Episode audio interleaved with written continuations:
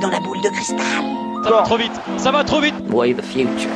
Retour vers le futur, non Dans quelques années, notre manière de regarder un match de foot pourrait radicalement changer. Mais quel mouvement C'est une fierté de, de voir les choses évoluer. Et là, c'est le match retour. C'est un premier pas vers l'infini Bonsoir à toutes, bonsoir à tous, bienvenue dans Match Retour. Parce qu'il a un temps cessé de rouler, les trajectoires du ballon rond n'ont jamais été aussi imprévisibles. Cet été, RFI imagine le foot d'après. Le match retour officiel, dis pas que ça vaut pas le coup Je vous souhaite un bon futur. Match Retour, une émission ouverte, mais c'est la menace d'une fermeture qui nous inquiète aujourd'hui. Après la crise sanitaire, la crise économique, la tempête pourrait pousser les clubs les plus riches à protéger encore un peu plus leurs intérêts. Un spectre apparaît alors, celui d'une ligue fermée inspirée des modèles américains. Le Real, le Bayern, Liverpool, le Paris Saint-Germain ou d'autres croisant le faire toute la saison dans leur bulle, loin de leur championnat pour un football toujours plus spectaculaire, mais dénaturé. Alfonso. Here's Kimmich. Here's the chance for Coman! And there's the opening goal of the Champions League final. Le but de Kingsley Coman dimanche soir en finale de la Ligue des Champions. Moi, c'est Hugo Moissonnier, et oui, encore et toujours. À mes côtés ce soir, Sarah Loubacouche. Bonsoir Sarah Lou. Bonsoir Hugo. Et Jérôme Latin, notre invité. Bonsoir Jérôme. Bonsoir. Vous êtes le fondateur et le rédacteur en chef des Cahiers du Foot, site internet, revue papier de foot et d'eau fraîche, un regard satirique, critique, décalé sur l'univers du ballon rond. C'est bien résumé, ouais. C'est très bien résumé, tant mieux. En 2013, les cahiers avaient imaginé la création justement d'une ligue fermée dans un de leurs articles. La Dream Football League, c'était ça, et c'était du sur-mesure pour les grandes équipes. Ça sortait de votre esprit, euh, Jérôme Lata. Alors des grandes équipes qui peuvent faire joujou entre elles tout au long de la saison en toute tranquillité au Qatar et même en Arabie Saoudite avec de nouvelles règles, un parc d'attractions dédié au, football, des hologrammes et beaucoup d'argent à la clé. Un canular que certains médias avaient pris au sérieux. Oui, probablement parce qu'il était relativement plausible dans la mesure où ça fait plus de 20 ans qu'on agite la menace d'une ligue fermée ou que certains clubs agitent la menace d'une ligue fermée puisque ça avait commencé en 98 les premières tentatives et que depuis lors on n'a jamais trop cessé d'en parler et que cette menace devient de plus en plus concrète au point de plus être vraiment une menace. Et en 2020, ce canular, est-ce qu'il est peut-être moins drôle et davantage réaliste? Euh, il devient de, de plus en plus euh, probable, c'est sûr. Drôle, je sais pas s'il l'a jamais été. S'il l'a été parce qu'il avait été repris justement par des grands médias, euh, dont le Times anglais, un petit peu par accident. Cette possibilité devient de plus en plus concrète au point qu'elle fait l'objet de discussions de plus en plus avancées entre les clubs et même avec l'UEFA.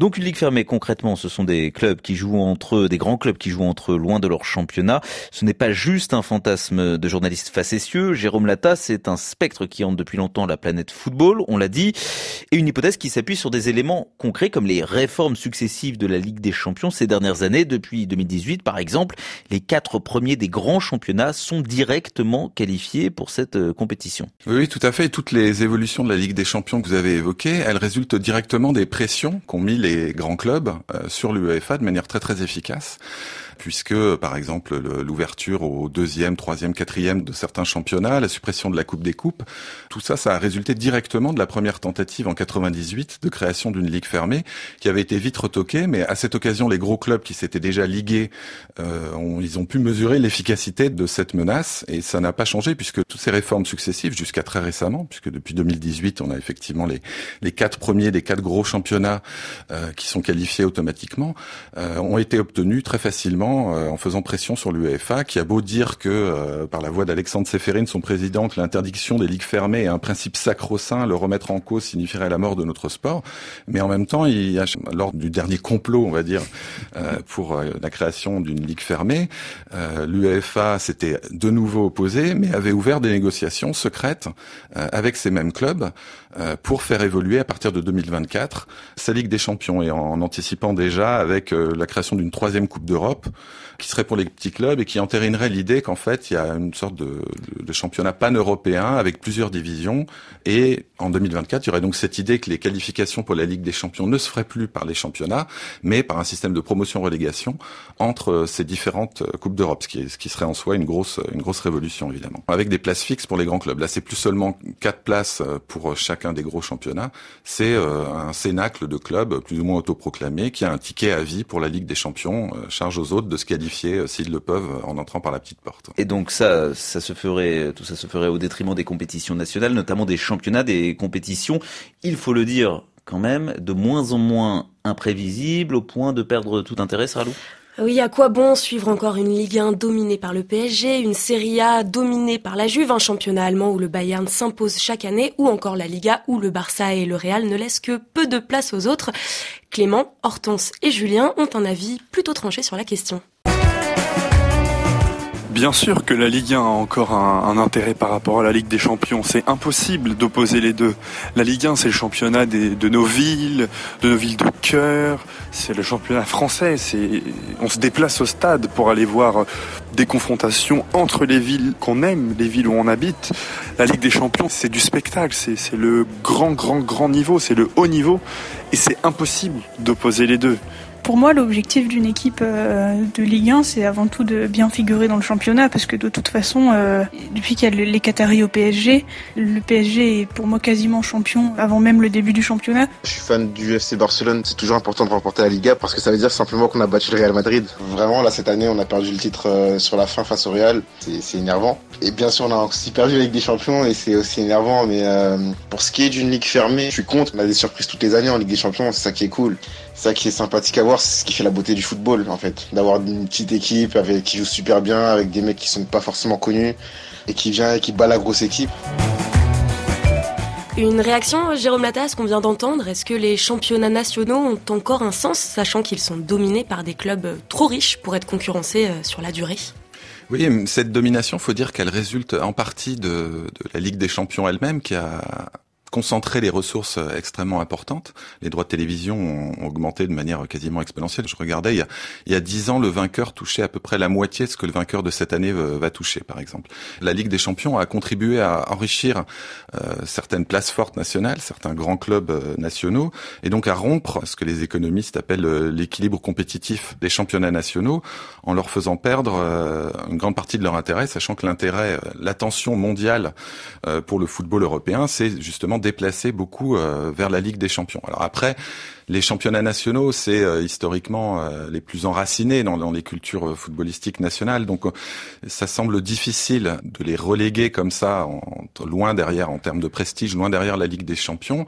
Cela étant, dans le projet qui a été plus ou moins élaboré de manière plus ou moins claire par l'UEFA et les grands clubs à partir de 2024, il y aurait clairement l'idée que les championnats perdraient une grande partie de leur importance puisque leurs grands clubs seraient d'office qualifiés.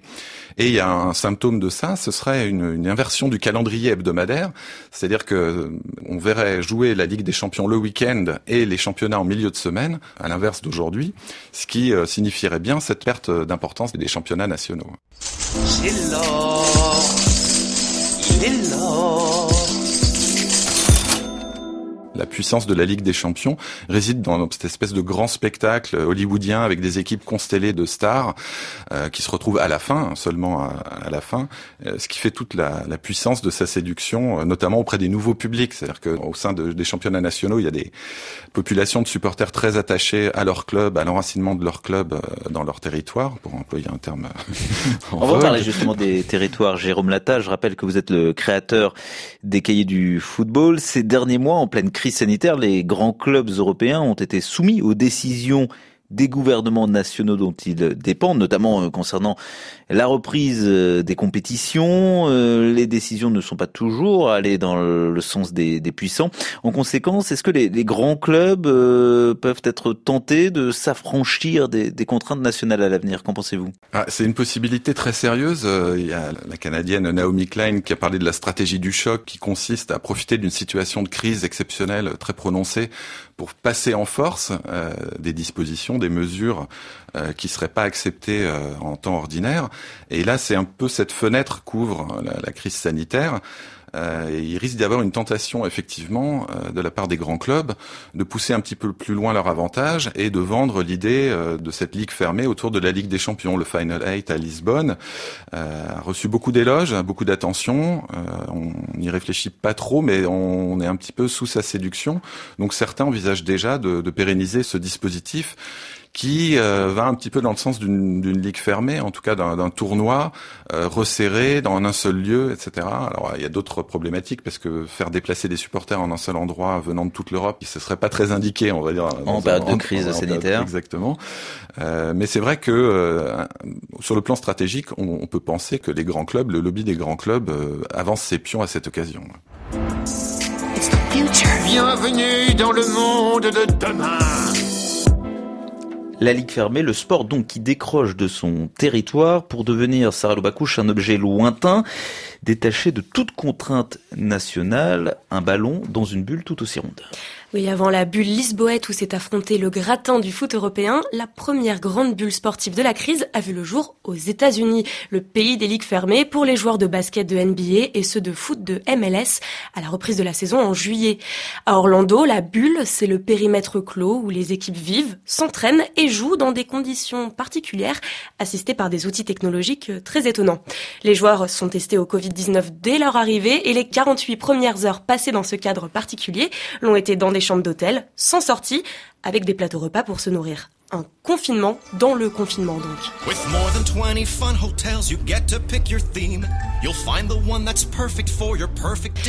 Et cette bulle, vous la prédisiez un peu hein, dans les cahiers du football, Jérôme Lata, dans cet article dont vous parliez avec Hugo en début d'émission, où le football devient le roi d'un parc d'attractions à thème. Car en juillet, c'est dans le Disney World d'Orlando en Floride que les joueurs américains de basket ont retrouvé le chemin des parquets et que les footballeurs de la MLS ont renoué avec le ballon rond. Et au pays de Mickey, il est aussi question de gros sous. Cette bulle aux grandes oreilles est l'occasion de renflouer les caisses du géant du loisir américain, touché de plein fouet par la crise sanitaire et économique. Mais c'est aussi une aubaine pour les ligues, hein, pour qui un arrêt de la saison aurait été bien trop onéreux. Bonsoir à tous, chers amis. Ici Mickey au micro. L'atmosphère est explosive, tandis que les équipes investissent au terrain. Ils dribblent. Oh là là, Ils récupèrent le. Le monde merveilleux de Disney s'est donc transformé en véritable bulle sportive dans laquelle il est difficile de rentrer, mais de laquelle on est aisément expulsé. Les six équipes de NBA qui n'ont pas eu le privilège de disputer les playoffs se sont vues congédiées sans trop de politesse obligation de quitter les lieux dès leur élimination. Non, ce n'est pas de la télé-réalité, c'est du sport. Cette bulle américaine a annoncé celle qui s'est créée pour la Ligue des Champions sur le vieux continent à Lisbonne, lors de cet étonnant Final 8 européen dont on parlait tout à l'heure. Une Ligue des Champions à huis clos, des matchs secs dans une même ville. Le grand football européen qui cet été a emprunté la recette américaine. Deux continents, deux modèles sportifs et la même formule magique pour parer à tous les mots. Reste à savoir si cette bulle finira par éclater ou non. Jérôme Lata, vous avez envie de réagir sur ces bulles nord-américaines, européennes La métaphore de la bulle, elle est, euh, elle est juste au-delà de, des circonstances un peu exceptionnelles de, de 2020, puisque c'est pour les grands, pour les grands clubs les plus riches, hein, pour cette espèce d'oligarchie autoproclamée qui a profité, qui est montée dans les bons wagons de la, la libéralisation puis de la croissance économique euh, du football européen. Euh, elle fonctionne, euh, enfin, c'est l'idée, c'est-à-dire s'enfermer au sein d'une élite qui capte l'essentiel des ressources au-delà euh, des circonstances de 2020, c'est vrai qu'on peut envisager cette précipitation des événements qu'on évoquait tout à l'heure hein, sur l'imposition d'une ligue fermée. La, la, comparaison avec les sports américains, elle est totalement pertinente parce que les ligues fermées, elles existent depuis longtemps. Mais à la différence, c'est que les ligues fermées américaines euh, sont des systèmes très régulés. Euh, avec oui, elles ont leurs vertus. Et avec un fonctionnement un peu collectiviste, hein, c'est-à-dire des mécanismes de correction des inégalités avec la draft, avec le salary cap, des dispositifs de ce type-là. Et jusqu'à présent, en Europe, c'est pas du tout le modèle. Le modèle, c'est les promotions-relégations. Mais l'avantage qu'ont pu trouver les gros clubs à la Ligue des Champions, bah, c'est justement tous les avantages euh, d'une ligue fermée sans, ces inconvénients-là. D'où l'idée que c'était surtout une menace et qu'elle pouvait perdurer longtemps, aussi longtemps que l'UEFA accordait finalement euh, euh, ce que demandaient les clubs les plus riches. Simplement là, on peut penser qu'on est au seuil d'un palier encore plus important.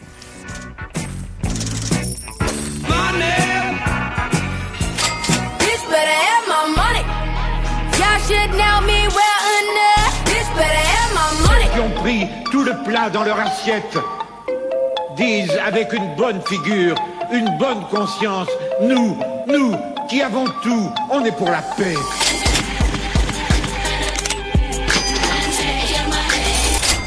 À Lisbonne, tout de même, il y a eu des surprises. L'Atalanta Bergame, Leipzig, pas exactement des clubs qu'on imaginerait dans une future euh, ligue fermée. L'an passé, on avait eu l'Ajax euh, Amsterdam. Donc pour l'instant, tout de même, euh, ces dernières Ligues des Champions vont quand même dans le sens d'une oligarchie qui laisse une ouverture à d'autres à d'autres équipes. Oui, mais on peut dire que c'est un peu des aumônes. Alors là, en 2020, il y a des circonstances très exceptionnelles euh, et leurs effets sur la condition physique des équipes a probablement joué dans les surprises.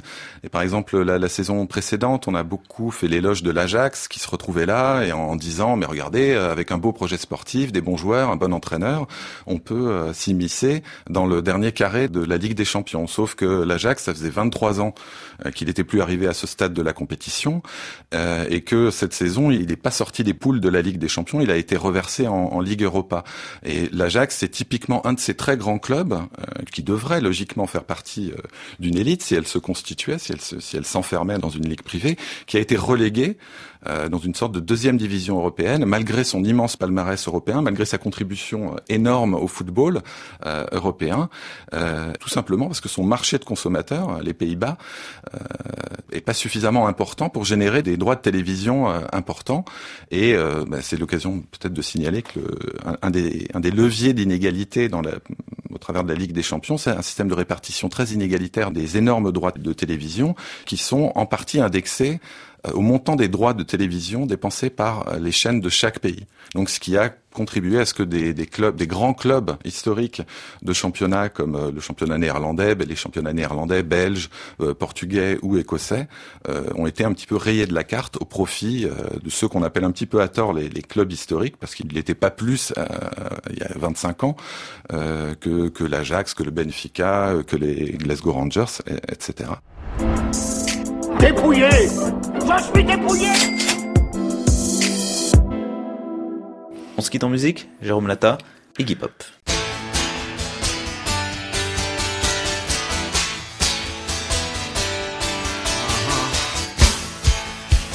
Iggy Pop, The Undefeated, Jérôme.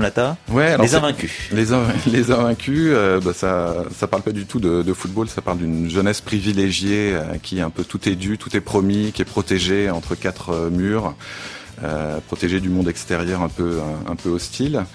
Euh, donc euh, voilà, sur le plan de la métaphore, là aussi, ça, ça, évoque un petit peu une ligue fermée. Et puis c'est une chanson de 92. 92, c'est un petit peu le, une, des années, un des grands tournants en tout cas pour la, dans la libéralisation du foot européen, avec euh, la création de la première ligue et euh, le lancement euh, de la nouvelle formule de Ligue des Champions.